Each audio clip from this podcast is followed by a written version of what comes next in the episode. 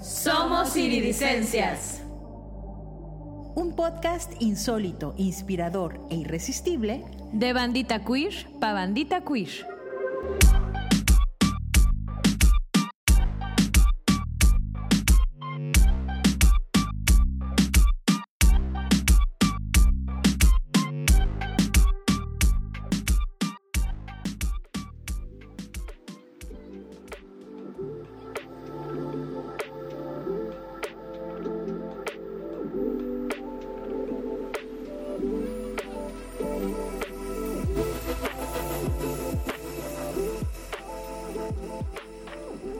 Aló, aló, aquí Cherry Marea. Bienvenidos a este nuestro segundo capítulo del podcast Somos Iridicencias. Tengo muchas ganas de compartir y conspirar con ustedes y la bandita invitada. Tú, Charona, ¿cómo te encuentras? Muy bien, Cherry, comparto tu entusiasmo y esta alegría de estar de nueva cuenta con las personas que nos escuchan, donde sea que nos estén sintonizando. Hasta ustedes, un gran abrazo. Y bueno, en este segundo capítulo les tenemos un qué bonito y delicioso de Braille, que tanto nos gusta y nos encanta, con bandita muy chida como Meshite, también conocida como la madre orondra crisálida, y también nombrada de César, y también nombrada de Mesh. Coméntanos con cuáles de tus 50 formas de nombrarte nos acompañas el día de hoy. Hola, ¿qué tal? Pues realmente con la que gusten ella. Como me quieren llamar. Ay. Sí, si me quieren llamar en la noche también. No, ¿qué tal? Pues estoy muy, muy encantada de estar por aquí. Y pues ya veremos que tengo muchas ganas de debrayar con ustedes, la verdad. Se pone rico el debraye aquí. Así que muchísimas gracias. Uy, nos encanta tenerte aquí, Meshite. Y también nos acompaña por segunda ocasión la más sensacional Soy Candela de la madre Kiki House of Candela. Yo aquí dando anuncios, pero Gigi para iridicencias. Ah. Aló, ¿cómo están? Esperemos que estén todos muy, muy bien. Y qué chido nos encontrar. Perfectísimo. Muy bien, pues aquí ya andamos todes. Y bueno, no ven a Ede, pero Ede anda deambulando como murcielaguito. Como mosquito. Como mosquito, exactamente. y eh, bueno, vamos a lo que nos truje. El día de hoy tenemos muchas ganas de iniciar con un debraye, con esta premisa sobre qué onda con la decisión entre el cuerpo y la mente. Eso es lo que vamos a hacer ahorita para ir encaminándonos a qué nos trae para convocar a los talleres que ya iniciaron, pero que van a continuar como iridicencias.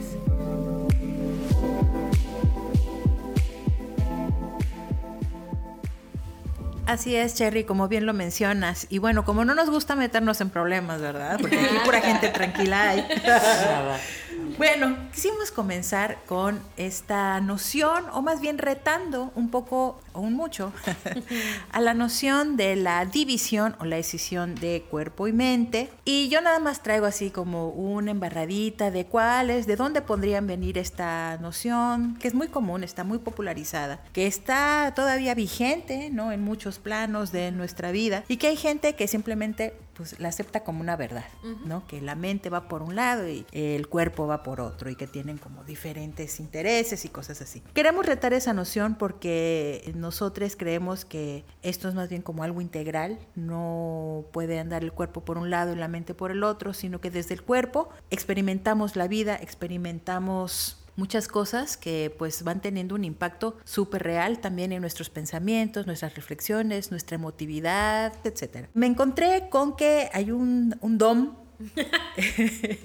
de nombre René Descartes o René Descartes para la banda que en sus filosofares, ¿verdad? porque él fue un filósofo y que es un filósofo muy importante para el mundo occidental, buscando y reflexionando sobre Dios y también sentando las bases para el pensamiento que hoy conocemos como pensamiento científico, pensamiento positivo. En sus reflexiones dividió eh, la razón, eh, la mente, porque para él esto era más bien una cosa que acercaba a los humanos o le recordaba a los humanos pues ese elemento divino, ya que recordemos que Dios, según, según la creencia judeocristiana, Dios nos creó a su imagen y semejanza. ¿Y cuál es esa parte más cercana en, en ese granito divino que tenemos para manifestar la humanidad? Es justamente la mente, ¿no? Que además no, no es material, ¿no? si no se nos escapa entre las manos. Y por otra parte está el cuerpo pensado más bien como una máquina física que tiene como movimientos mecánicos, está en el mundo, hace cosas y experimenta cosas. Entonces él lo piensa de una manera separada. Por su parte, otros filósofos como Baruch Espinosa, que de la cual soy gran admiradora porque era bien chido, y el Espinosa es bien lindo, que ya después hablaremos de él en otro capítulo quizás, eh, lo piensa como una manera integrada. Él no lo separa, sino que dice una es parte de otra, pero pues esa es, otra historia, como decía la mamá Goya. Por otra parte, tenemos también que en el pensamiento judeocristiano también está dividido, pero esta vez en tres, ¿no? Está la mente, por un lado el espíritu, por otro, y el cuerpo. Lo curioso es que, pues, como que no todas valen lo mismo y eh, pues el cuerpo se lleva la peor parte, ¿no? Porque el cuerpo, pues ahí hacemos nuestras, nuestros vicios, en el cuerpo se experimentan los pecados, ¿no? Hay pecados carnales, ¿no? Y todo lo bajo cochino y que no debe de ser es, qué casualidad, a través del cuerpo, mientras que el espíritu es la parte más elevada. Pero es más rico en el cuerpo. Exactamente. Y en, la mente tú tienes esta capacidad de, la razón, desde la cual tomas tus decisiones, si está bien o está mal, o yo qué sé. Y pensando justamente en estas divisiones, ya sea por tres o por dos, ¿no? Nosotros queremos hacer pues reflexiones sobre por qué queremos integrar tanto la mente como el cuerpo y también, si lo pensamos en cristiano, el espíritu. Esa es otra cosa. ¿Por qué queremos verlo todo junto? Yo estaba pensando justo en que, bueno, ¿por qué verlo todo junto? Porque creo que es ocioso y muy necio pensar que está separado, ¿no? Sabemos, ¿no? Que cuando nos presentan pensamientos que nos imponen una forma de habitarnos en el mundo y es eso, una sola forma de habitarnos en el mundo, pues vamos a caer en eso, vamos a caer en la telaraña, vamos a accionar desde donde nos están activando, ¿no? Desde estos poderes estructurales, pero desde lo más cotidiano, ¿no? Que creo que eso es lo más peligroso cuando se vuelve algo súper cotidiano. Esta decisión creo que nos nos aleja mucho de poder comprender la asimilación y, el reconocimiento de las experiencias que nos acontecen, ¿no? Es decir, vamos pensando, vamos activando que a través de la cognición, de cómo yo entiendo mi mundo, solo basta mi cerebro, ¿no? Esta oda al cerebro, al conocimiento, como bien dijo Charona, desde este rollo científico positivista, ¿no? Que bueno, mucha bandita nos queremos alejar de eso y ya estamos alejados o intentamos estar lo más alejados, intentando pensar otras posibilidades, ¿no? De estar y mirándolas, ¿no? Em, pero que justo cuando, no, cuando lo escindimos, pareciera que todo el territorio corporal, que, que implica también las emociones, que implican también los sentidos, se va dejando de lado y no tiene un quehacer político, pues. Creo que, ¿por qué, llamo, ¿por lo llamo ocioso? Porque es a través de nuestro entender y nuestro habitar a nivel corporal, en cómo estas gran, estos grandes poderes estructurales, las violencias estructurales, van agendando esta serie de pensamientos, esta serie de formas en tratarnos a través de la diferencia, a tratarnos a través de la segregación. Y entonces seguir eh, prestándonos a esta idea o seguir en este ciclo, este círculo de mi mente es lo que me lleva, mi mente aspiracional, porque a eso nos reduce, pues, a, un aspiración, a una aspiracionalidad. Pues lo que sucede es justamente que el territorio cuerpo se va, se aleja y no miramos o eso nos hace, nos imposibilita o nos dificulta, porque no creo que nos imposibilita, el poder entender la vida a través de que mi cuerpo es mi territorio y entender entonces desde ese lugar las violencias que están dadas y que vamos que voy entendiendo que me suceden a través de esta diferenciación y además que seguramente yo las hago, ¿no?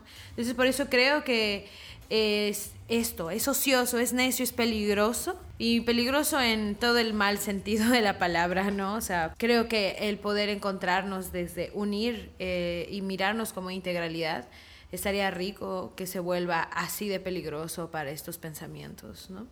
Eso es, eso es lo que yo voy pensando. Muy bien, ahora nos gustaría saber mucho a nuestros invitados qué les provoca esta idea que acabamos de plantear.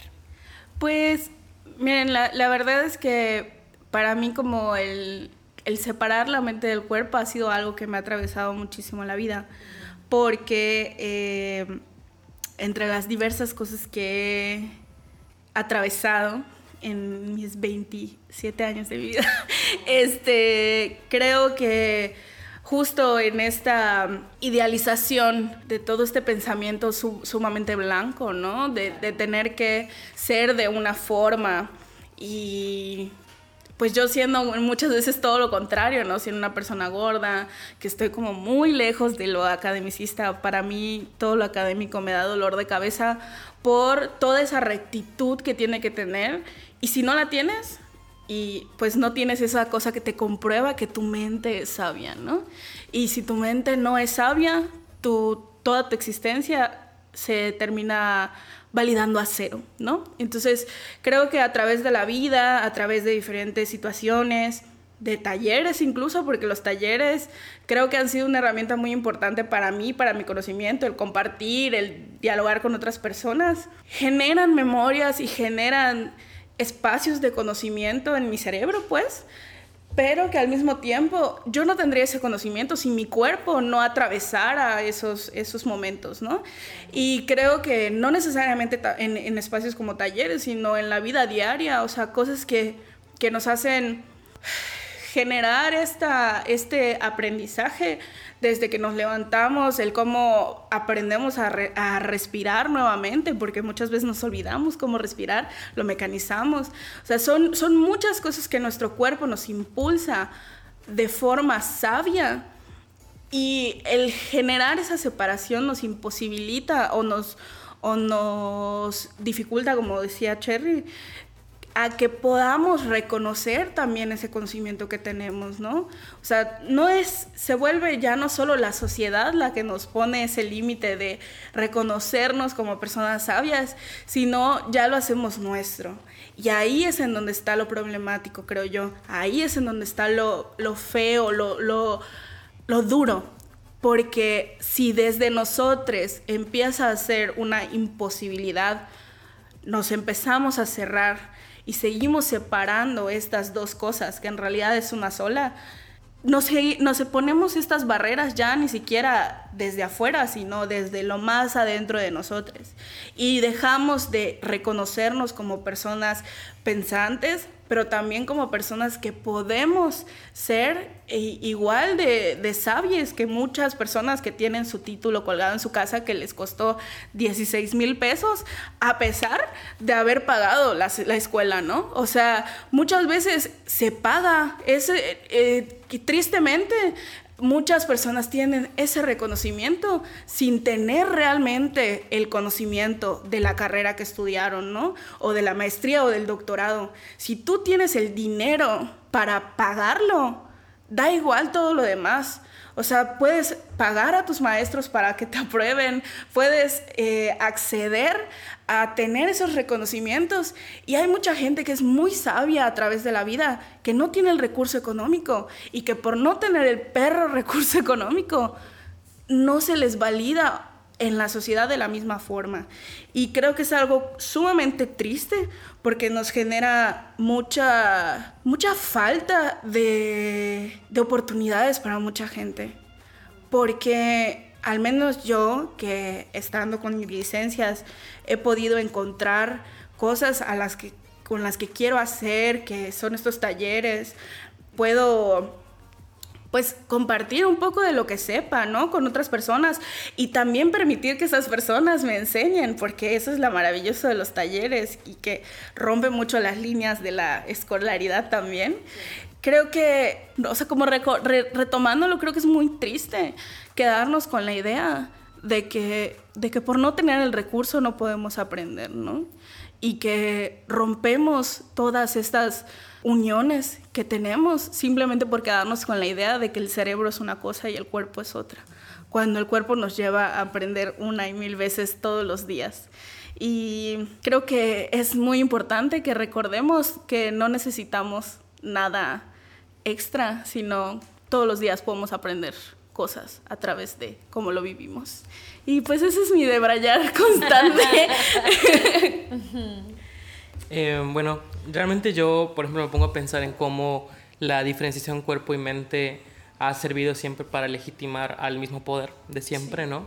Porque, bueno, la idea de que cuerpo y mente son dos esferas separadas, que una es este, totalmente independiente de la otra, etc. ha servido, por ejemplo, para legitimar la idea de que es posible, pues, desajenarte de tu corporalidad y simplemente echarle ganas, ¿no? Este famoso echaleganismo de que pues no importa si eres una persona prieta, si eres una persona gorda, si eres una persona trans, si eres mujer, lo que quieras. Eh, simplemente importa que te dejes de eso y que le eches ganas. Porque si tú estudias, te preparas, tal, tal, tal, puedes tener éxito en la vida. fuerza de voluntad. Exactamente, solamente importa la fuerza de voluntad, no importa lo que te atraviesa a nivel corporal. Entonces, separarlo justamente ha servido para legitimar ese discurso de que no necesitas mirarte, solo necesitas echarle ganas, ¿no? Y eso lleva a eh, pues este ciclo de aspiración constante en el que hay una legitimación de los discursos de siempre, que en primer lugar incluso podríamos problematizar al que le llamamos éxito, ¿no? Éxito de quién, para quién, desde dónde. Eh, pero vamos a hablar del éxito aspiracional, el tener una carrera, el tener una profesión, etcétera, etcétera, ¿no? Que un papel te avale a nivel institucional, a nivel Estado, a nivel lo que quieras pero en papel, que tienes una preparación y que por lo tanto eres apte para poder estar en los puestos laborales que mayor te reditúan, entre comillas, económicamente. Porque pues sabemos que en nuestro hermosísimo país nada te asegura nada, ¿no? O sea... Es un mito. Exactamente. Sí, es el mito del éxito académico. No existe, ¿no? O sea, solamente si eres, pues, hija de académicas, tal cual, ¿no? Entonces, esta legitimación de los discursos lleva a que las personas que pueden ser de repente cooptadas por eh, la idea de que es posible eh, escindirnos de nuestro cuerpo, busquemos constantemente referentes en lo que se ha denominado porno aspiracional, ¿no? Estos casos de éxito en el que a pesar de su discapacidad, a pesar de que viene de un barrio pobre, a pesar de que es una persona racializada, eh, tuvo un doctorado o viajó a Europa y conoció no sé quién, etcétera, etcétera. Estos casos de éxito que realmente son la excepción a la norma, se utilizan siempre para legitimar nuevamente el discurso y eso lleva a la idea de que entonces sí es posible prescindir del cuerpo, sí es posible no mirarnos, solo hay que echarle ganas, seguirle echando ganas, en eso consiste todo. Y nos lleva a un ciclo de frustración constante porque pues ya en la realidad pues no es cierto, o sea, el mundo no está diseñado para todas las corporalidades. Y hablando como de oportunidades, como decía eh, Gigi hace un momento, no solamente como oportunidades laborales, sino la oportunidad de caminar tranquila en una calle, la oportunidad de acceder a ciertos espacios públicos, a ciertos espacios privados, en que de repente no voy a este lugar porque sé que allí solo hay gente que tiene esas características y si voy me pueden violentar, ¿no? Entonces no podemos acceder a todos los sitios y pensar que solo se trata de tener voluntad, fuerza de voluntad, querer es poder, ¿no? De manifestar desde esa idea muy cooptada por la espiritualidad blanca también, de que todo es pensar en abundancia y te va a llegar la abundancia.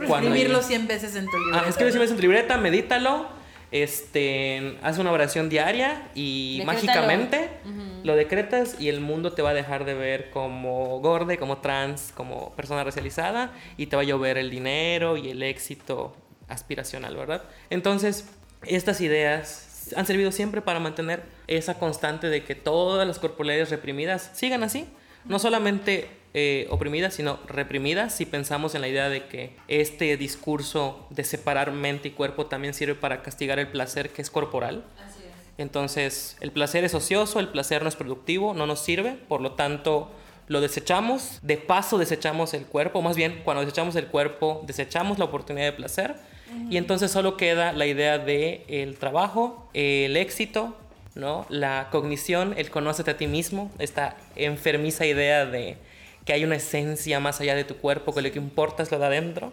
¿no? Digo, adentro, pues no sé, quizá tengo mi desayuno de la mañana nada más, ¿no? Pero no hay nada más. O ni eso, porque tal vez no tengo para desayunar. Entonces, ahí lleva esta, esta, esta idea, ¿no? O sea, inclusive una cosita más que me gustaría agregar. Creo que hasta es muy triste que, eh, por ejemplo, hablemos triste y a la vez es necesario, pero triste desde la, la óptica de qué gacho que estemos llegando a un punto, que hayamos llegado a un punto en el que hay que hablar de integrar cuerpo y mente porque es una artificialidad, así como lo fue su decisión. Cuerpo y mente siempre han estado juntos. Ni siquiera diré integrados, porque integrar implica la idea de que estuvieron separados y hay que juntarlos otra vez, ¿no? Pero es una forma que tenemos que hablarla y nombrarla justamente para anteponernos a la decisión histórica que ha existido siempre. Y pues por ahí yo metería el de Braille. Sí, eh, nada más, como siguiendo el hilo de lo que acabas de concluir, es que me parece que es notorio que esta, estas condiciones son totalmente occidentales, que vienen desde el mundo y el pensamiento occidental y que llega hasta estos territorios a través de procesos súper violentos como fueron la conquista y la colonia. ¿no? Todavía yéndonos más, porque no lo mencioné en su momento, que esto también ya lo habían planteado eh, Platón, San Agustín, la, la, la, en las culturas no occidentales, en los saberes ancestrales de las culturas que han vivido en estos territorios por tantos y tantos milenios, o no sé, pues, soy muy mal en matemáticas. esto se concibe desde otro lugar. ¿no? Es diferente, ¿no? Entonces, creo que también esto es un esfuerzo para eh, comenzar a, a roer desde su base este pensamiento occidental o centrado. Sí, o sea, justo si nos ponemos a pensar en pues nuestros, nuestros ancestres, ¿no? Antes de la colonización, todo este aprendizaje era desde, o sea, era pasado de persona a persona. No tenían que sentarse a leer a lo mejor un libro o no tenían que estudiarlo meticulosamente, no, lo aprendían de las experiencias, de ese compartir con otras personas, ¿no? Y, y es como muy es, muy pesado pensar que solamente en, libros o en la internet está el conocimiento. Creo que el conocimiento es algo que eh, tenemos muy arraigado en el cuerpo y que podemos eh, transmitirlo de persona a persona. O sea, somos, somos un somos conocimiento andante. Y, es como muy pesado pensar en esto de la espiritualidad, de que escríbelo mil veces para que se te quede, ¿no? Cuando las personas que viven en una precarización, ¿a qué hora van a hacer eso? Se levantan 3, 4 de la mañana, si les va bien 5, 6, a veces ni desayunan. Saben escribir. Saben escribir en, el... Eh, sí, claro, o sea, y, qué idiomas lee el universo, ¿no? O sea, porque también son, tenemos diferentes lenguas en todo el mundo, ¿no? Y, creo que es como muy importante que también nos quedemos con eso.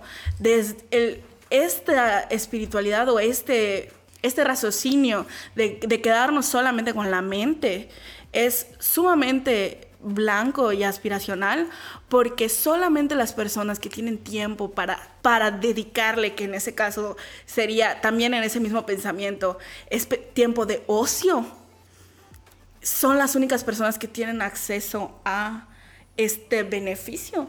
Digo, las personas que de verdad se rajan la madre todos los días eh, para acceder a un poco de dinero para poder subsistir, o sea, y sobrevivir y a veces ni eso.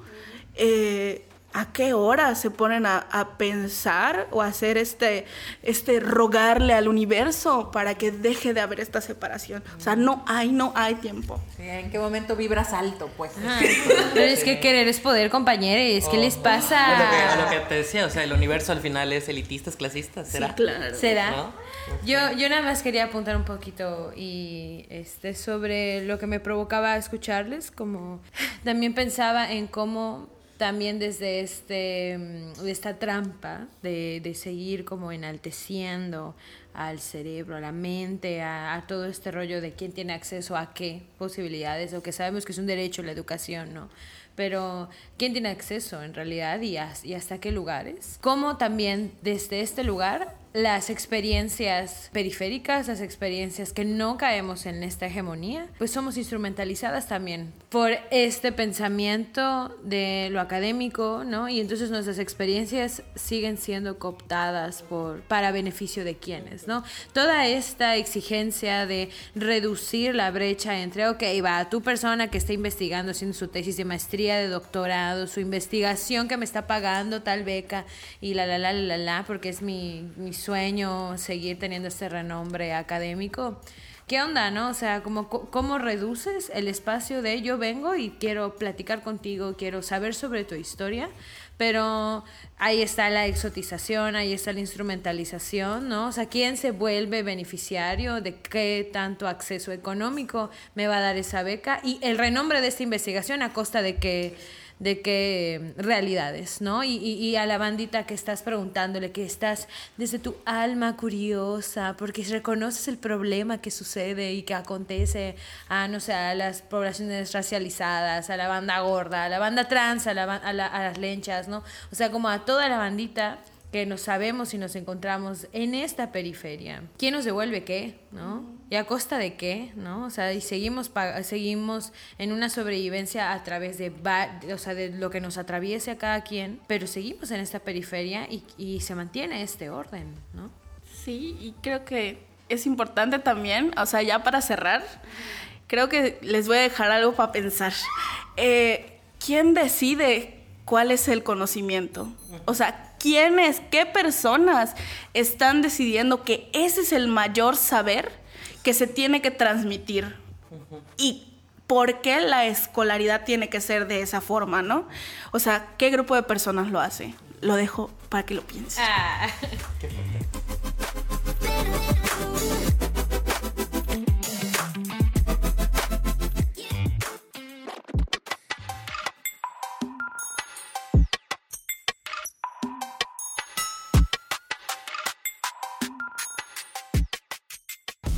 Vamos a continuar con nuestras reflexiones, porque hoy es un día hermoso para reflexionar. La verdad sí. La verdad que sí. Así es, lo disfrutamos muchísimo y pues tenemos la seguridad de que algo de lo que vamos a mencionar aquí va a hacerles parar la oreja, ya sea desde la curiosidad, ya sea desde que, pero ¿qué acaban de decir? ¿Qué porquería es esa? Desde la indignación o también desde decir, sí, estoy de acuerdo, siempre lo he pensado. Todos bienvenidos. Exactamente. Nos encanta hacerles pues mover su ratoncillo. bueno, entonces hemos estado hablando de espacios de privilegio, de ciertos accesos que tienen ciertas maneras de ser y ciertas corporalidades y otras no. Y también que esto implica las libertades, la libertad, el goce también de derechos fundamentales. Y esto todavía se pone aún más truculento, más candente. Mm porque no solamente hablamos de acceso a cosas bellas y tener una vida digna, sino que además hablamos de castigos, de penalizaciones y cosas y violencias, por ejemplo, ¿no? Yo creo que aquí bueno, va a ser obvio que eh, quienes han estudiado sus filosofías y esas cosas muy, muy bonitas, pues van a eh, poder eh, escuchar algo de Foucault, de Michel Foucault, este filósofo francés bien importante, que el peloncillo, ya lo veo así como sabroso. el peloncillo. lentes, Char, por los lentes. Por los lentes. Sí. Foucault bebé. Bueno. ok, eh, cuando hablamos de estas identidades o estas corporalidades que están consideradas fuera de la norma o fuera de la hegemonía, pueden suceder varias cosas. Y algunas de esas cosas es que eh, esos estados pueden patologizarse. ¿Esto qué quiere decir? Que se consideran enfermos de alguna manera o criminalizarse, que eh, pues son eh, identidades o corporalidades, o más bien identidades que hacen que seas más proclive a terminar en un lugar de encierro, ya sea una cárcel, ya sea un hospital psiquiátrico, ya sea la correccional, y que te hace proclive a recibir un sinfín de violencias. Vamos a hablar de esto que es todavía más truculento, desde nuestras vivencias, cómo, cómo reflexionamos sobre este tema y cuáles serán esos cuerpos o esas identidades que están más propensas a sufrir de estas calamidades. ¡Qué fuerte! Pues, no sé. Eh, miren, yo la verdad es que quiero compartirles algo que acaba de suceder antes de, venir. O sea, creo que para empezar es una buena forma de empezar. Eh, antes de venir aquí a grabar, está, pasamos por Panecito y justo enfrente de la panadería había una farmacia homeopática. Una pendeja. El chiste es que literalmente decía gotitas para la obesidad. ¿Cómo desde algo tan simple que son letritas en un muro, ya tenemos mensajes que nos hacen querer modificar nuestro cuerpo y, nos bombardean literalmente hasta caminando o yendo por el pan o por un cafecito para que dejemos de ser personas gordas, ¿no? Que además dice gotitas para la obesidad, o sea, ¿te engordan o te adelgazan? O sea, también está mal escrito viéndolo desde ahí. Pero... ¿Qué, eh, quieres decir? A ver. dime, dime. Si te engordan, las compro. Pero creo que es como muy curioso porque... Pues eso, o sea, se patologiza el ser una persona obesa. Y también el cómo se nos... Se nos divide en grados de obesidad, ¿no? Yo soy una persona que para los médicos soy una persona que vive, que vive con obesidad mórbida nivel 3, en la cual no hay día en el que yo no vaya a una consulta médica en la que no me digan tienes que bajar de peso, volvemos a echar el veganismo, eh, es nada más modificar la alimentación, pero hacen análisis preocupados por mi salud, por colesterol, triglicéridos y demás, y ven números buenos en un porcentaje saludable y sigue sin importar eso. O sea, no hay un reconocimiento de te estás cuidando, o sea, en el sentido literal del cuidar el cuerpo, ¿no? O sea, de que tengas una buena nutrición, de, que estés saludable desde esa forma. Para ellos el hecho de que mi cuerpo tenga más grasa de un porcentaje que tienen establecidos, para ellos yo estoy enferma, ¿no? Y es bien curioso que en diferentes farmacias o diferentes lugares, uno de los mensajes como más latentes es dejar la obesidad. Cuando hay personas delgadas, hay personas que pesan 50 kilos, que tienen una salud que no es ni cerca a la que yo pueda tener en este momento. Pero a estas personas, a pesar de que se les vea desayunando una, un refresco embotellado y eh, un cigarro, porque hay personas que literalmente eso se desayunan, para ellos es saludable. O sea, como son delgados, no pasa nada en sus cuerpos. Pero yo como evidentemente tengo carne y grasa desbordante, para ellos es alarmante y cómo esto permea también en cosas como yo no puedo acceder a, cualquier sitio porque pues no hay sillas cómodas, eh, no hay sillas resistentes. Eh, el transporte público no está diseñado para personas gordas ni para personas discapacitadas tampoco, porque te piden que subas por escalones, o sea, hay personas que, que, bueno, yo no, no soy una persona con una discapacidad motriz, pero en su momento tuve una lesión en el pie. Para mí moverme en transporte público era muy difícil porque los escalones además son muy altos. Eh, no todos los espacios tienen un baño digno para las diferentes corporalidades. Eh, no todos los espacios tienen una un buen acceso, o sea, en, puertas. Muchas veces es, tienes que pasar de ladito para poder entrar, pero ese tipo de cosas que para la gente y para el capitalismo es un ahorro, porque en realidad para eso nos quieren delgadas, porque es un ahorro en nivel monetario en la construcción de esos espacios. Para nosotros es una forma de recordarnos todos los días que estamos mal, que no encajamos, que tenemos que ser de esa otra forma, cuando en realidad no pasa absolutamente nada con nuestros cuerpos.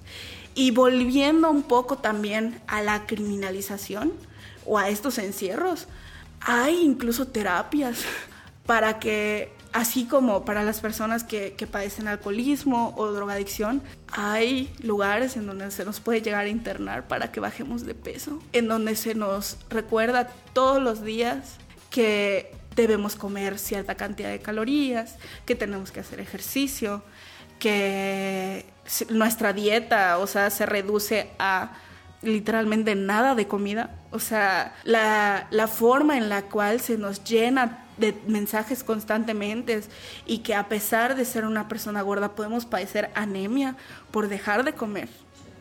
Porque siempre, siempre se nos dice que tenemos que dejar de comer. No alimentarnos de forma diferente, es dejar de comer. Ese es el mensaje constante para las personas gordas.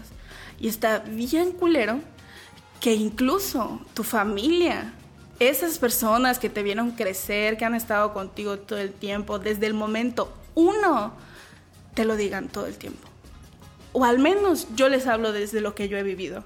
Yo, siendo una infante, pasé un tiempo en donde dejé de comer, literalmente dejé de comer, porque en mi familia, mis primas, mis tías, mis o sea, esas personas que decían querer cuidarme, no paraban de decirme que comía mucho. Teniendo seis años, para ellas era una persona que comía mucho.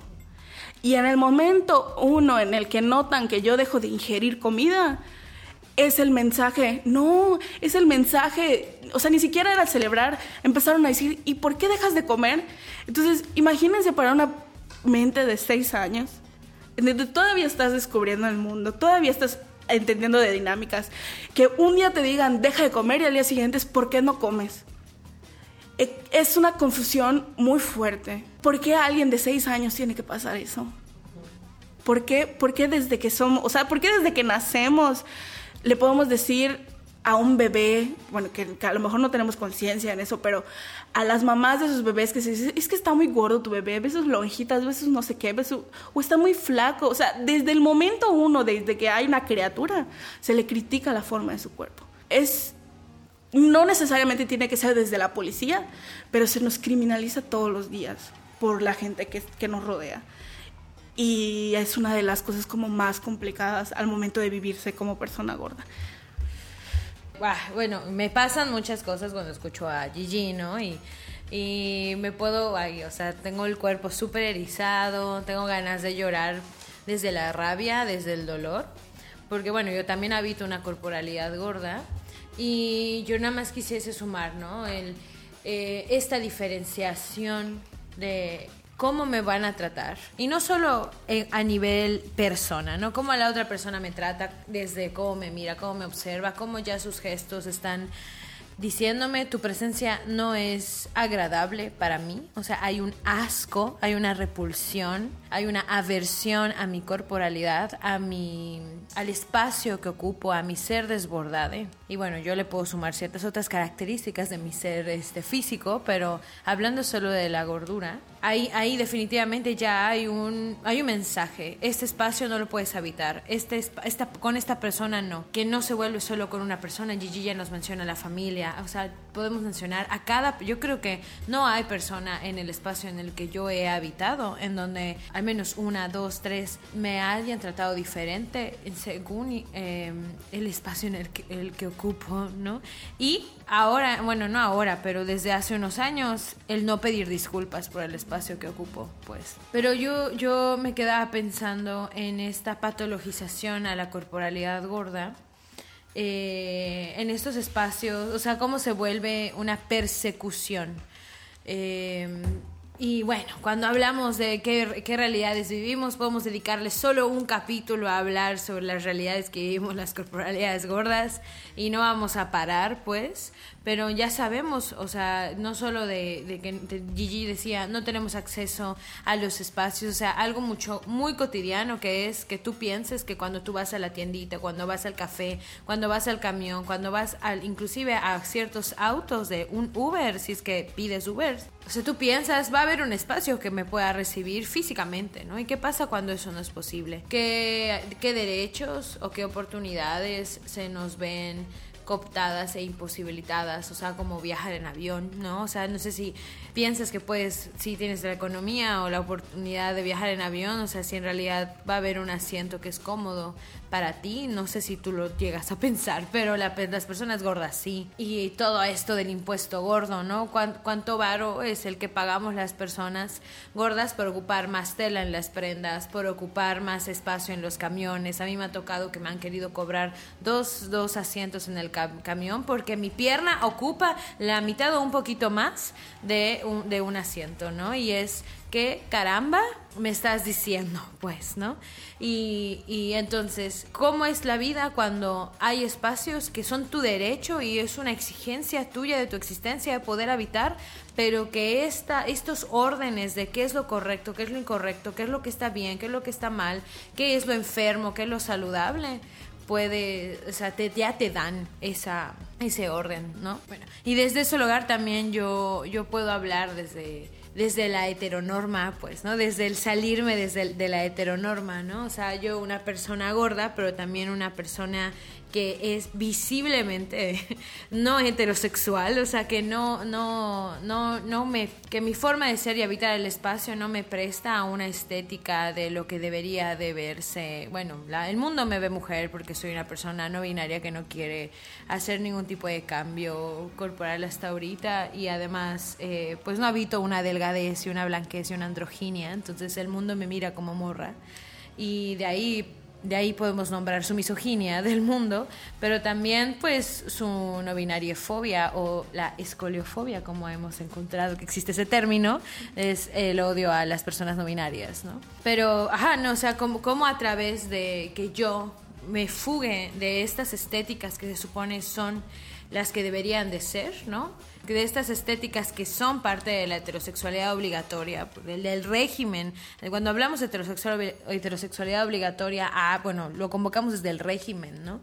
De, de, cómo son ese nivel aspiracional de tu vida que tiene que ser, inclusive de forma estética. Cuando existimos identidades, personas que habitamos este mundo, que nos salimos y estamos en esa fuga, cómo también se nos es perseguido en, otras, en otros espacios, ¿no? Y entonces, por ejemplo, nos pasó que nos, que nos perseguían en, en, un, en, una tienda departamental de papelería muy famosa.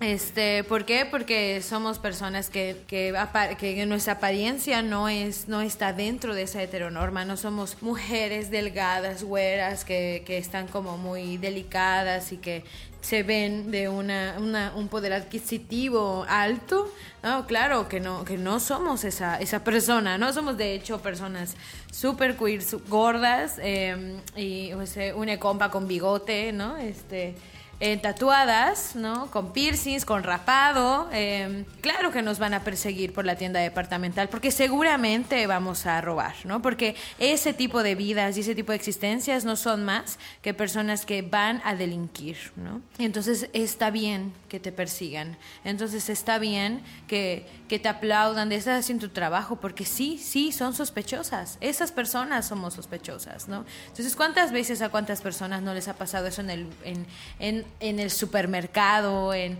en lo que sea, en, cualquier espacio. Y entonces es qué órdenes, qué órdenes dictan este tipo de segregación y entonces qué espacios tenemos, cuáles son nuestras resistencias frente a, esos, frente a ese trato, ¿no? Porque simplemente existir y habitar, aún sabiendo que te van a tratar así, es una resistencia. Tenemos la fuerza para confrontarlo, cuando sí, cuando no, cuando inclusive la propia confrontación es, como decía Meshite hace rato, ay, es, es le resentida y está siempre a la defensiva y entonces eh, tienes que bajarle porque nosotros no estamos haciendo absolutamente nada para tratarte mal, o sea, deberías entender que ese es que eso es lo que normalmente pasa, ¿no?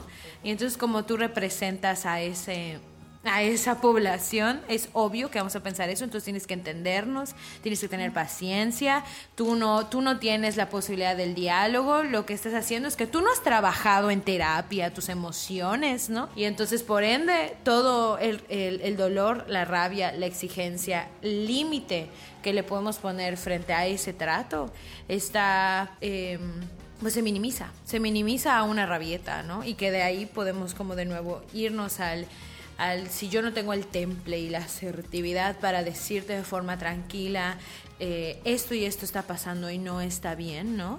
Eh, y te muestro mis emociones, ah, entonces eres una persona impulsiva, entonces no te vamos a tomar en serio porque tú deberías de tener esto, ¿no?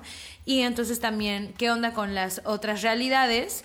Que, mm, o sea, ¿qué onda con también la, las discapacidades psicosociales? Pues, ¿no? Digo, no solo hablando de, o sea, ya me metí al mundo de las discapacidades psicosociales, ¿no? Pero también es digno que mires la rabia, porque la rabia también es que soy cuerpo vivo, es que soy, soy una persona viva que está diciéndote que este trato, está denunciando que este trato es discriminación, es violencia y no tiene que ser, pues, ¿no? Y si entonces, ¿cómo, cómo sostener eso? ¿Qué, qué, ¿Cuál es la incomodidad cuando miras a una, a una identidad diciéndote eso? ¿Y qué te pasa a ti? eso, ¿no? O sea, de, entrada como sostenerlo. Y cuando hablo sobre qué onda con las discapacidades psicosociales, o sea, tú no tienes idea si la persona vive con algún tipo de ansiedad, no tienes idea si la persona vive con algún tipo de depresión, o sea, si nos metemos a todo ese mundo, o sea, cómo también estos órdenes eh, de los poderes estructurales también te llevan a un lugar de, solita, de estar en soledad, de estar eh, aislada cómo, cómo estas, estas, estas violencias que genera eh, los poderes estructurales te aíslan, te segregan y, y, qué pasa ahí, ¿no? O sea, qué, qué es lo que sucede en, en esa segregación y vas normalizando y entonces te vas dando cuenta que tienes que, que si tienes acceso a algún tipo de, de, acompañamiento psicoterapéutico profesional, ah, ahora le tengo depresión, ¿no? Vivo con depresión, pero que no necesariamente viene de, ay, es que no le eché ganas, ay, es que la persona no se quiere parar de la cama a cocinarse, es que, es que esta también es a donde nos llevan. El nivel de, de, pensamientos y de habitar la idea del suicidio para también estas realidades está ahí presente porque es un orden que nos está diciendo diariamente y en cada espacio, tú no debes de estar aquí. ¿no? Y, y, claro que hay otras experiencias muy, eh, que se miran desde la criminalización y esto es lo que tengo a bien decir. Eh, ahorita en que, en que hablabas, Cherry, sobre que decías, ¿no? O sea, cómo todas las violencias te llevan un, a un estado de aislamiento y qué se hace a partir de allí. Yo pensaba, por ejemplo, en estos intentos que se hacen por colectivizarse desde estas violencias y pues hacer algo al respecto. Sin embargo, lejos de ponerlo como un trip de yay, es la solución, vengo a problematizar algo. en, hay una idea que se, que se extiende mucho, ¿no? Sobre todo desde ciertos lugares donde se hace en activismo de todo tipo, que es la idea de normalizar. Hay que normalizar las vivencias trans, hay que normalizar las vivencias gordas, hay que normalizar las vivencias en discapacidad, etcétera, etcétera, etcétera, ¿no? Y a mí siempre se me ha hecho muy problemático eh, todo este asunto porque si nos montamos a pensar en qué hablamos cuando hablamos de lo que es normal, ¿no? Sabemos que la normalidad siempre la dictamina pues quien tiene el poder dominante, ¿no? Eso es algo como que se sabe de cajón. Y sabemos reconocernos como anormales porque no nos eh, mantenemos bajo alguna de esas normas. Ahora, esa normalidad está dictaminada desde las instituciones, desde el gobierno, el sistema educativo, el sistema laboral, eh, la existencia de los sistemas penitenciarios, lo que quieran, ¿no? El sistema de salud también, exacto. Y entonces me pregunto, si la normalidad la dicta en todas esas instituciones que originalmente nos violentan, ¿normalizar qué significa? Pues normalizar significaría simple y sencillamente que nuestras vivencias de, dentro de la periferia son aceptadas siempre que se puedan explicar a través de esas instituciones. Entonces, cuando hablamos de normalizar las vivencias periféricas, realmente estamos hablando de que nos puedan eh, validar desde el poder dominante. ¿Y cuál es la cuestión? Que, número uno, se vuelven, pues, simplemente una mercancía más o un discurso más. No es coincidencia que cuestiones tan problemáticas como el turismo que gentrifica, habla acerca de turismo LGBT, por ejemplo, ¿no? No es coincidencia que haya muchos discursos que hablen del body positive también, en el que entonces es un completo desajenamiento a la resistencia y simplemente es mirarlo como un discurso más de motivación, ¿no? Una- un discurso más de mercadotecnia. Eh, no es coincidencia que se hablen de paradigmas, por ejemplo, de la inclusión para personas con discapacidad, pero siempre desde la perspectiva de en este mundo no se puede destruir y reestructurar, sino que hay que ver cómo incluimos, ¿no? Que hay cosas que se pueden rescatar, sí, pero aquí eh, para mí siempre el problema principal es por qué buscamos tanto esa normalización que solamente va a terminar benef- beneficiando a cierto sector, porque por ejemplo pienso en la idea de que uno de los mecanismos más comunes de la normalización es la representación, ¿no? Y la representación lleva siempre a ser absorbidas. Hay algo que a mí me gusta llamar, es el devenir mosca verde, ¿no? ¿Qué es el devenir mosca verde? Pues para el gran sistema todos somos moscas. Las siguientes periféricas somos moscas verdes, ¿no? Somos así como las más raras que por allí, ¿no? Brillamos mucho, mucho glitter, pero somos moscas al fin y al cabo. Y somos iridiscentes. Qué fuerte. Sí, la mosca verde panteonera, ¿no? Ajá, exactamente. Sí. Pero al fin y al cabo, para el gran sistema que es un atrapamoscas, seguimos siendo eso. Y el atrapamoscas nos va a poner enfrente las mieles de la representación, la inclusión, eh, las cuotas de género, las cuotas tal, ¿no? La mercancía hecha para nuestras vivencias. Las cuotas trans Eh, también. todo. Y al final de cuentas, caemos en lo mismo. O sea, el sistema queda exactamente igual. Quien puede acceder a esas cuotas o a esa mercancía, pues es la banda que sigue teniendo cierto nivel socioeconómico, cierta capacidad de poder o inclusive cierto pasar por, ¿no? Paso por blanque, paso por cis, paso por, diría paso por delgade, entre comillas, pero no hay un pasar por delgade, es más bien es un, pues soy gorda y no lo hago de pedo, ¿no? No me quejo. O la gente curvy. Ajá, ah, también. Claro. Ese sería un pasar. Ajá. Sí, la gente curvy que dice soy gorda, ¿no? Porque tengo cadero. Ajá, porque tengo caderota. Eh, entonces, para mí siempre mirar la idea de la representación, de la, de la mercancía, etcétera, ha sido problemático porque es entregarnos en bandeja de plata a la trapamoscas, ¿no? Permitir que nos consuman las identidades, que les quite toda la potencia de resistencia para pensar en otra forma de vivir la vida, de reestructurar el mundo social. Y no se cuestiona absolutamente nada. Es un, pues ahí denos una, un, un- asientillo ahí que les sobre, el que más les acomoda, aunque esté el que esté en la esquina, pero queremos esa representación. Y lo complejo es que cuando uno problematiza de repente estas cosas, el mismo sector de las identidades que nos atraviesa, que sí están muy ante esa representación, te tacha de mil cosas, ¿no? O sea, de que no logras ver lo importante que es que te representen, tal, tal, tal. Puedo sacar cosas chidas de ahí, pero para mí personalmente nunca ha sido el bastión final verme representada en ningún medio. En, ahorita que está de moda esta película de La ballena, por ejemplo, ¿no? Que también se habla de que, ay, pues es que es una visibilización de realidades gordas, ajá, hecha por gente delgada, ¿no? Sin una oportunidad de contar otra historia que no sea la persona gorda que está triste. Que se odia. Ajá, que Sí. se odia a sí que misma. come porque se odia tanto, ¿no? Y qué pasa con lo otro, qué pasa con lo demás, ¿no? Exacto. Y para mí por eso la normalización nunca ha sido el bastión final. O sea, ser normales es simplemente ser aprobadas por las instituciones que originalmente hicieron la diferencia. Y para mí es muy complejo que cuando haya luchas que conllevan a ciertos colectivos, piensen que todos tenemos esa misma lucha o ese mismo interés.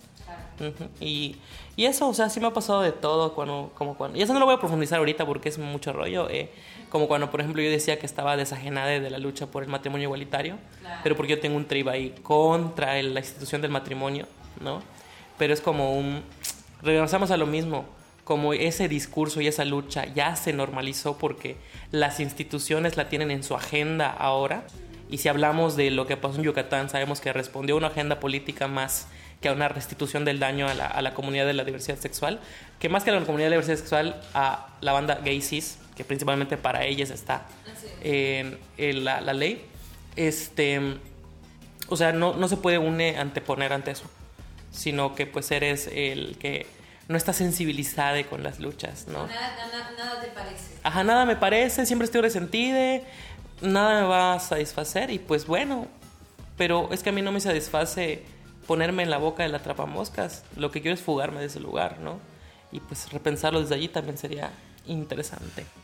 Y yo quiero traer a colación también, hablando de este tema, continuando con el mismo hilo, es que otros cuerpos que creo que de manera más reciente hablando también de lo que nos ha atravesado los últimos tres años, que es la aparición de la pandemia y todo que esto, eh, esto que hemos vivido a nivel global con el COVID-19. Creo que, aunque a todas las personas nos ha afectado en mayor o menor medida, creo que las personas que viven con discapacidades, que viven con enfermedades crónicas o con algún tipo de eh, condición de salud delicada, pues son las personas que se han visto sacrificadas eh, en todo este desorden. A través del Estado y la administración que hace de la vida y de la muerte, a través de eh, las instituciones de salud, en este caso porque eran las encargadas de hacer eh, todo el manejo de la pandemia, pues lo que hemos visto también a nivel global es que hubo vidas desechables. Y cuando hablo de vidas desechables o cuando hablamos de vidas desechables, nos referimos a estos cuerpos diferentes, ¿no? A personas que a lo mejor no tienen discapacidades visibles, pero que sí viven con alguna condición que les,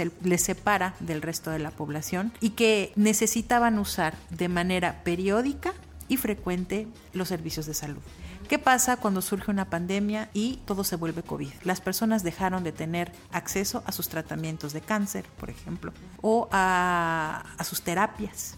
¿no? Por ejemplo, si había personas que necesitaban fisioterapias. Y es que si nos ponemos a cuantificar no vamos a acabar, porque hay de tantas variedades, ¿no? De, cuerpos y de necesidades que es imposible como traerlas todas a colación. También recuerdo que cuando inició la pandemia, y no sé si ustedes también lo sintieron, a las primeras personas que les dijeron que iban a ser prácticamente, eh, se iban a morir si les daba el COVID, eran las personas gordas. Y que la obesidad o la gordura, como le quieran llamar, esas personas era muy posible que terminaran con un caso grave de COVID y de ahí a morir. Y también es bueno recordar que en los hospitales se lleva a cabo el triaje, que es la selección de los casos que tienen más posibilidades de vivir y cuáles no. Las personas gordas, por supuesto, creo que estábamos muy abajo en la lista y se iba a preferir salvarle la vida a una persona delgada y joven que una persona obesa o una persona anciana. Entonces también las personas de eh, en, la en la etapa de edad madura o de la tercera edad también son esos cuerpos desechables o esas vidas desechables que siguen siendo desechables porque ya nos estamos viviendo como si fuera una pospandemia cuando no lo es y donde ya te dicen sí sí usa el cubrebocas si quiere cuando seguimos teniendo casos de COVID que no sabemos cómo van a operar en los cuerpos de las otras personas porque no sabemos si tienen algún tipo de susceptibilidad o padecimiento que esto pueda resultar en su, en su discapacidad o en su muerte, ¿no? O en la adquisición de alguna enfermedad crónica. Y eso también me lleva a pensar en otros cuerpos desechables o vidas desechables. ¿Quiénes son? Y que esto son como que adquirió unas nuevas dimensiones. Todas y todos los trabajadores que se dedicaban a los servicios esenciales. ¿Quiénes eran? Supermercados, eh, repartidores y repartidoras de comida, eh, transporte y bueno, muchos más. Y si les viene alguien más a colación, que me lo digan. También están los servicios de los restaurantes, por ejemplo, que esas personas nunca pudieron quedarse en su casa durante la cuarentena. ¿No? Y eran las personas que tomaban además el transporte público, ¿no? Y que no pudieron evitar enfermarse. También, también creo que las trabajadoras domésticas, ¿no? Porque no puedes prescindir de quien limpia tu casa, ¿no? Y entonces tienes que venir acá, ¿no? No importa que estemos en esta crisis mundial de que no tenemos, como dice bien Charo, idea de cómo nos va a ser el impacto, inclusive en el mismo presente, estamos diciendo, tal vez esta tos sigue siendo por el COVID, ¿será que mi niebla cognitiva sigue siendo COVID? ¿Qué nos va a pasar durante unos años por esta enfermedad, ¿no? Pero es eso, ¿no? Como estos cuerpos desechables, o sea, las trabajadoras domésticas, también las cuidadoras, las enfermeras, ¿no? De, de ven a cuidar a, la, a la persona que necesita estos cuidados en mi casa, ¿no? Pienso, pienso en estos cuerpos. Sí, hay muchísimas, muchísimas personas que nunca pudieron hacer una cuarentena, ¿no? Y que no pudieron también, debido a su posición eh, socioeconómica, no pudieron evitar enfermarse. Y cuando una persona se enferma y vuelve a su casa, quiere decir que va a contagiar al resto de su familia, donde probablemente vivía cuidando a alguien más, ¿no? Como un, a sus padres o sus madres enfermas, o algún enfermo o enferma con algún padecimiento crónico, o con alguien con discapacidad, ya sea eh, infancia o eh, adulta mayor. O adulta mayor, exactamente. Entonces, o adulta en general, porque luego nunca sabemos cómo va a operar esto en tu cuerpo. ¿no? Entonces, eh, o sea, volvemos ¿no? a lo mismo. Aquí también hay un elemento que tiene que ver con lo socioeconómico y también con lo racial. Así es sabemos, ¿no? Que, o sea, quiénes son las personas que estaban al frente de, eh, de mantener al mundo rodando cuando había una, una pandemia que es pues, también un evento extraordinario, ¿no? Que paró por un momento el mundo, pero ahora ya estamos de vuelta. ¿no? Terrible. Y de la, me parece a mí que de la peor manera posible, en una cosa que yo he bautizado este, recientemente como la hipernormalidad, que era el mundo de vuelta pero peor. ¿No les parece que todo está peor que antes? Pero bueno, ya no me voy a quejar. échale ganas, échale ganas. Yo nada más quería apuntar una lo que también estaba pensando de estos, cuerpos desechables, pensando en la criminalización, en la hospitalización desde esta patología, es que también tenemos que hablar sobre las corporalidades trans, ¿no? Y estas ganas de eh, seguir nombrando que venimos a usurpar ciertas identidades o que estas ganas de seguir viendo a nuestra identidad y a nuestra existencia en esta gran cuestión, en esta gran duda. ¿Será que existimos? ¿Será que no? ¿Será que estamos confundidos? ¿Será que venimos a usurpar? Y la verdad es que yo nada más aquí rapidito quiero apuntar que el gran borrado que en realidad existe es a nuestras realidades.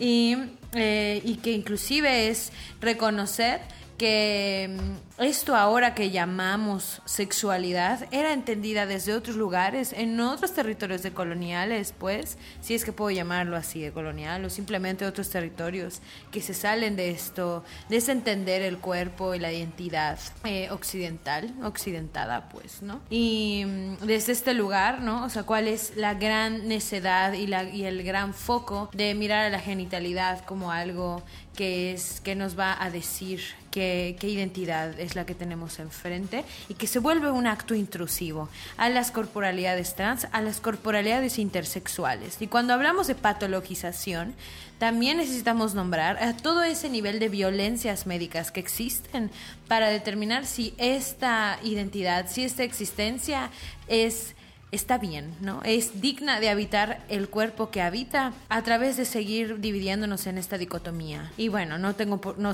no, no voy a hablar de todo esto, pero sabemos que existe la, la, mutilación genital, sabemos que existe una gran confusión a la hora de, del crecimiento como persona trans, el crecimiento como persona intersexual, cuando alguien decide sobre tu cuerpo, a través de una serie de ignorancias que yo llamo como ignorancias necias, porque existe un montón de conocimiento, inclusive de la propia banda inter, de la propia banda trans, que estamos diciendo que no hay necesidad alguna de eh, mutilar, no hay necesidad alguna de decidir sobre el cuerpo de una persona en que tenga estas características que, y que no, no, no, no, no va, no va a ser traducida en nuestra muerte o en este escenario catastrófico del por qué nos quieren salvar, ¿no?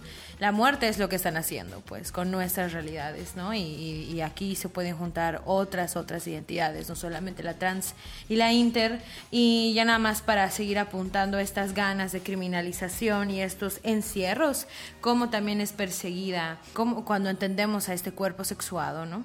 Este cómo es perseguida nuestras realidades a través de los hospitales psiquiátricos ¿no? O sea, como nos meten a hospitales psiquiátricos para que entonces no estemos ambulando en esta vida y entonces se vuelva de nuevo un, es una, un problema tuyo, es una enfermedad tuya. Y estas mal llamadas terapias de conversión, que son ECOSIG, son esfuerzos de corrección a las orientaciones sexuales de la entidad de género. Que aquí yo tengo que decir esfuerzos, es que esto es algo completamente, es una, es, es, una persecución a las corporalidades y es, y es someter a violencias y es someter a una serie de torturas para que tú niegues tu, tu identidad. Tu identidad seas lencha, seas bi, seas pan, seas asexual, seas inter, seas trans, pues, ¿no? Y, todo lo que se pueda sumar desde acá, ¿no? Y que, y que venimos de toda una gran lucha para el reconocimiento y digo, güey, ¿cuál sería la necesidad de seguir peleando con que nos dejen en paz, de que el reconocimiento sea algo que tenemos que seguir nombrando? O sea, si en el 2018 la transexualidad se salió del DSM, que es esta Biblia de que todo mundo en la psicología y en la psiquiatría persigue y que dice cómo son las mentes y cómo deberían de ser las mentes ¿no? Que de ahí también podemos seguir hablando, pero creo que la queja es algo rico, pero ahorita ya, ya estamos, ya estamos, ¿no? Eh, un descansito. Pero eso, ¿no? Y que en 1990 la homosexualidad fue dejada de mirarse como una enfermedad, ¿no? Y eso entre comillas porque existen sucediendo estos esfuerzos para la corrección y yo, yo no diría corrección, es más bien es un esfuerzo para la cooptación y la mutilación de las existencias, ¿no? Que nos salimos de esta heteronorma, que nos salimos de la cis heteronorma, que nos regresa de nuevo al qué cuerpos son los que importan, qué cuerpos tienen que estar perseguidos, qué cuerpos tienen que estar en nuestros lugares de encierro y cuáles son las resistencias que hacemos frente a eso, ¿no?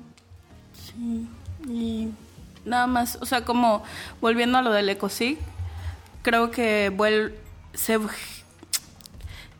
nos vuelven a a robar nuestra identidad, ¿no? O sea, nos, nos, nos pueden llegar a meter a un sitio en donde literalmente nos van a decir todos los días que somos algo que no somos. Y que eso también sucede en la criminalización, o sea, cuando se juzga a una persona trans, y se le llegara a encarcelar, se le va a encarcelar en un espacio en donde no le corresponde, ¿no? En donde evidentemente va a sufrir violencia por las personas que le rodeen, evidentemente puede sufrir abuso y nunca se le va a tratar y se le va a respetar su identidad ni desde el momento uno en el que se le juzgue ni estando dentro. Entonces se vuelve todavía una cadena de ya ni siquiera es que nieguen mi existencia, sino que también me juzgan con algo que no que no soy, ¿no? Y, es, absolutamente absurdo que desde ahí también se, se nos juzgue de esa forma. En esto que dices solo es apuntar que pareciera que siempre vamos, quienes tienen que soportar y quienes tienen que doblegarse y tienen que estar encontrando la manera de fugarse somos nosotros. Sí, pero también en esto que mencionas, exime al Estado de su obligación para tener que cambiar cuáles son las formas, las metodologías en las que primero se reconoce, o sea, como pensando en, este en serio, este sistema punitivista es el que queremos seguir alimentando, pero también que no haga el esfuerzo que tiene en su obligación de mirar las particularidades en las cuales este sistema sigue operando y con qué identidades, pues, ¿no? Y ya, ya estuvo. Ah.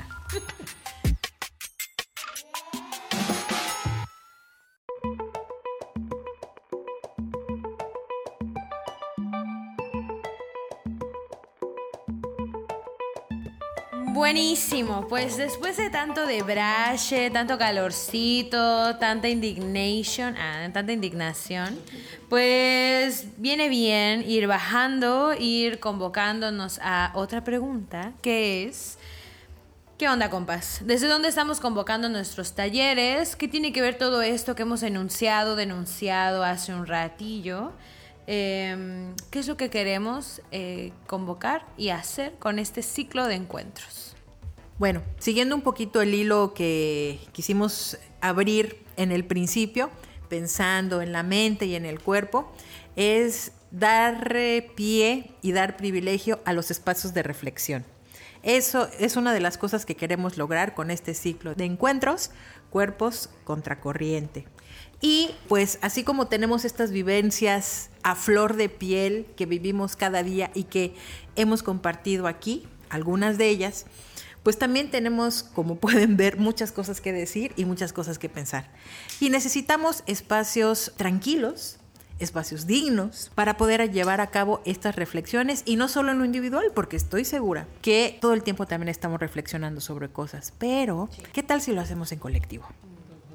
Reflexionar en colectivo, porque además, evidentemente, tenemos un cuerpo con el cual hacemos muchísimas cosas, vivimos, experimentamos y también performeamos. ¿No?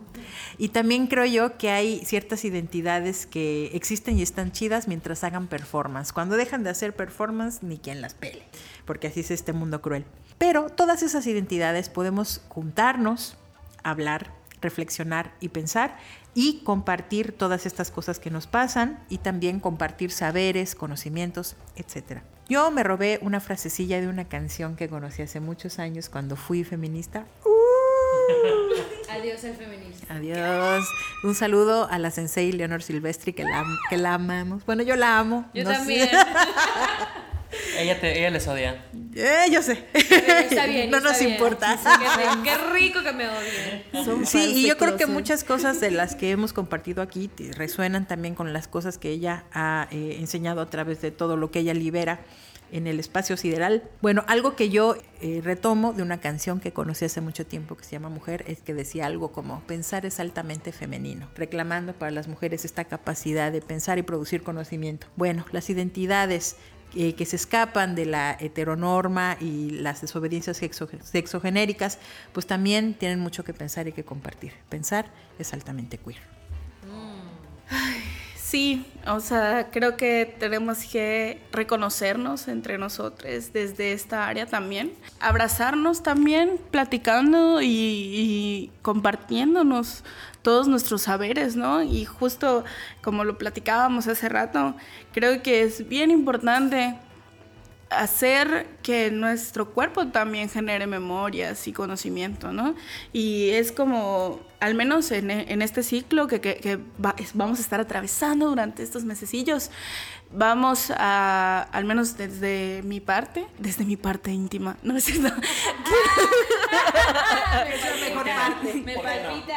Bueno, también desde mi parte íntima, que me palpita. O sea, yo a mí me gustaría que, que nos habitemos desde un espacio en donde podamos mirarnos entre todos y podamos eh, experimentar a través de actividades, a lo mejor lúdicas, a lo mejor no, cosas que nos hagan mirar experiencias de nuestro pasado también para reconocer esos saberes que tenemos, ¿no? Una de las cosas como más importantes que vamos a abarcar en lo que nosotros llamamos gramáticas del cuerpo erótica, que son unos tallercillos, unos, unos cursillos, no sé ni siquiera cómo los quiero llamar, pero estos espacios que estábamos haciendo son ellos, porque son chiquillos. Eh, estos espacios que se están, que estamos armando, lo que queremos, o al menos yo lo que me encantaría que podamos hacer, es que uno empecemos a mirar a nuestro cuerpo con otros ojos que no sean los de la heteronorma. Creo que sería como una primera meta a cumplir, que si se cumple o no, pues tampoco pasa nada, pero sí me gustaría como despertar esa alarma en la cabeza de, pues dejemos de mirarnos desde esta forma, ¿no? Y dejemos de mirarnos también desde una forma patológica en, en el ser trans, ¿no? Y también dejemos de mirarnos desde una forma patológica desde ser gordes, dejemos de pensar que tenemos que modificar nuestro cuerpo para ser quienes somos. Que nuestro cuerpo y mente somos nosotros, no importa la forma que tenga. Esa es una de las cosas que a mí me encantaría que las demás personas puedan habitar para entender que cualquier modificación que se vaya a hacer, ya sea desde ser trans o desde ser gorde, sea desde una satisfacción genuina propia y no por querer encajar en ese sistema, ¿no? Y no por querer cumplir con algo que se espera de nosotros, sino simplemente porque nos va a hacer sentir más seguros y con más calma. Pues realmente a mí eh, me convoca mucho el, sentir que existen posibilidades fuera de pues los espacios más estructurados o inclusive como más de especulación teórica y no tanto de vivencia, ¿no? O más de acuerpar, si hablamos del cuerpo como de acuerpar conocimiento, como dejar que nos atraviese y que nos resuene. Y pues qué padre pues poder hacerlo en no desde la óptica de yo como una persona ajena a lo que estoy reflexionando, sino yo como alguien que es atravesada por ciertas cosas, hablar de lo que me atraviesa, poder entender desde otras, otros lares, ¿no? Eh, cómo esto repercute en mi día a día, cómo lo puedo vivir diferente, cómo lo puedo contactar. Y también hablando específicamente ¿no? de, de gramáticas del cuerpo, en esta idea de cómo puedo conectar, nombrar o inclusive enunciar mi corporalidad, no solo desde, lo, desde la palabra, sino desde la mera vivencia, ¿no? desde el, poner el cuerpo tal cual. Em, y pues, siendo yo también una persona que habita en la corporalidad gorda, siendo una persona de la diversidad sexual, más otras cosas que también me, me atraviesan, pero pues no es currículo, ¿verdad? Este. Palomeando. Sí, así de que no es, no, es, currículo de opresión. Ah. No es olimpiada de opresión. No se trata de, de presumir. De. Este. Pues a mí me, me resuena mucho porque a mí me emociona el tener a la banda que sé que acuerpa estas cosas y estos atravesares y qué, qué puede salir de allí. O sea, es muy emocionante el pensarlo no desde lo que yo puedo dejarles, sino cómo se puede construir y qué va a salir de ahí, ¿no? Que seguramente voy a salir movida como movide, enojada en algún momento o con otro trip respecto a algunas cosas también. Y eso igual me emociona mucho porque yo no me considero como poniéndome en el papel de... Soy facilitador del taller, pero eso no me hace como experta en lo que se va a ver, sino alguien que quiere provocar un espacio para ver qué pasa porque esa banda que tiene trips muy duros también, ¿eh? O sea, exacto, exacto. Y que de Brian muy, muy cañón, entonces, pues, si yo pudiera resumir como una palabra desde dónde me, o sea, lo que me genera como esta, eh, toda esta, esta vivencia de los talleres, es desde la emoción y desde la curiosidad para ver qué va a salir por allí.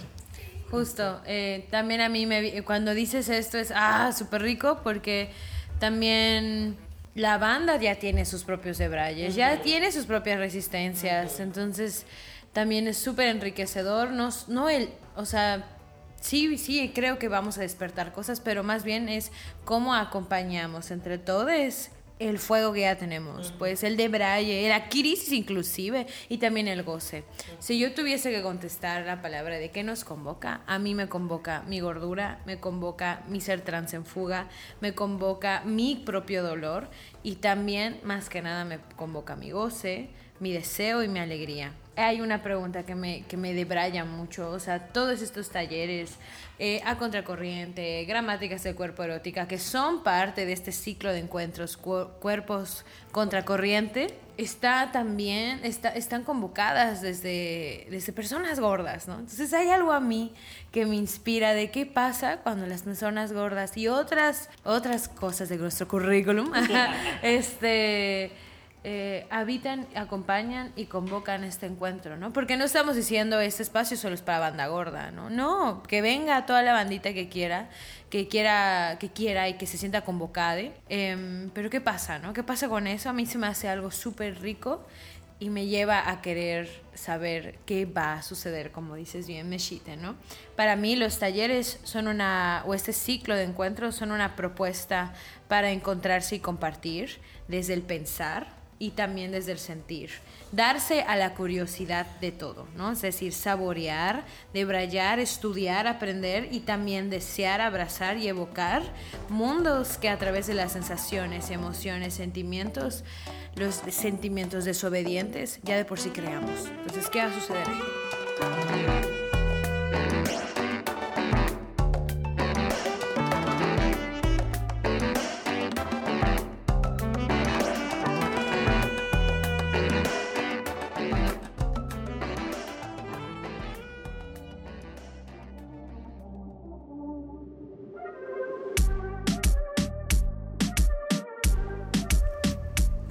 Entonces, ¿qué les ha parecido? ¿Qué les ha parecido todo esto que venimos a decirles aquí en nuestro segundo episodio del podcast de Iridiscencias? Pues, esperamos de verdad de todo corazón que todo esto que hemos comentado y compartido con ustedes haga encender esa chispa de curiosidad y si hasta ustedes lo quieren el puro morbo, para que vengan, para que vengan, para que vengan a eh, compartir con nosotros. Eh, si por alguna razón no han encontrado la publicidad por ahí, pues ya está en línea, me parece que a través de Instagram, Facebook también y TikTok. Y bueno, hay un formato que les invitamos a que llenen, hay un formato que hay que llenar para inscribirse. ¿Dónde van a ser estos talleres? Pues en un lugar muy muy especial, es el Centro Cultural La 68, donde también estamos grabando este episodio del podcast. Este espacio es un espacio maravilloso, súper lindo, se encuentra en el Centro Histórico de la Ciudad de Mérida, con espacios amplios, eh, dignos, limpios, que también evocan al pensar, al sentir y al estar estamos aquí eh, dando estos talleres, pero también tiene sus propias actividades. Van a poder encontrar eh, La Retorno, que es una boutique también me parece de segunda mano. Le da oportunidad a diseñadores locales también para vender, eh, ya sea ropa, zapatos, accesorios, en la que se busca que llegue a personas que de verdad conecten con la ropa y con todo lo que encuentren. Si lo tuyo es la moda, date una vuelta por acá por la retorno. También está Plants of Wonder, que hacen unas bebidas y unos alimentos del rollo vegano. Y también estamos en la eh, librería Leídos. Y también está el espacio de pasatiempo Fortuna, que es en colectivo disfrutar y explorar el camino misterioso y divertido del tarot. Así que, pues muchas gracias a la 68 por abrirnos y dejarnos entrar y habitar este espacio bien bonito. Y ya nos vamos. No sin antes recordarles que toda nuestra información para el ciclo de encuentros Cuerpos contra Corriente está en nuestras redes sociales. Pueden encontrarnos como Somos punto iridicencias en donde ya nos dijo Sharona, nuestro Instagram, TikTok, Facebook. Y bueno, ahí escríbanos sus dudas, sus ganas, llenen el formulario, compártanlo. Vamos a darle amosito a eso, dale. Perfecto. Y bueno, gracias por acompañarnos a todos, eh, por este de Braille, por sus experiencias, por sus vivencias que traen aquí a la mesa. Gracias también a la 68. Y Meshite, gracias por venir. Gracias a ustedes. Gigi, gracias también. Besitos en todas partes. Y a Ede, gracias por andar aquí con nosotros. yo estoy muy feliz, yo soy Cherry Marea, besitos en todo su cuerpecito, consensuadamente. Y yo soy Charona Fortuna. Recuerden portarse mal, recuerden también que el camino de la maldad es el más divertido. recuerden que lo insólito se encuentra en los charcos, en los bichos y en el cielo. Hasta la próxima. Bye. Esto fue Somos Iridiscencias. Un podcast insólito, inspirador e irresistible de Bandita Queer para Bandita Queer. Hasta nuestro próximo encuentro.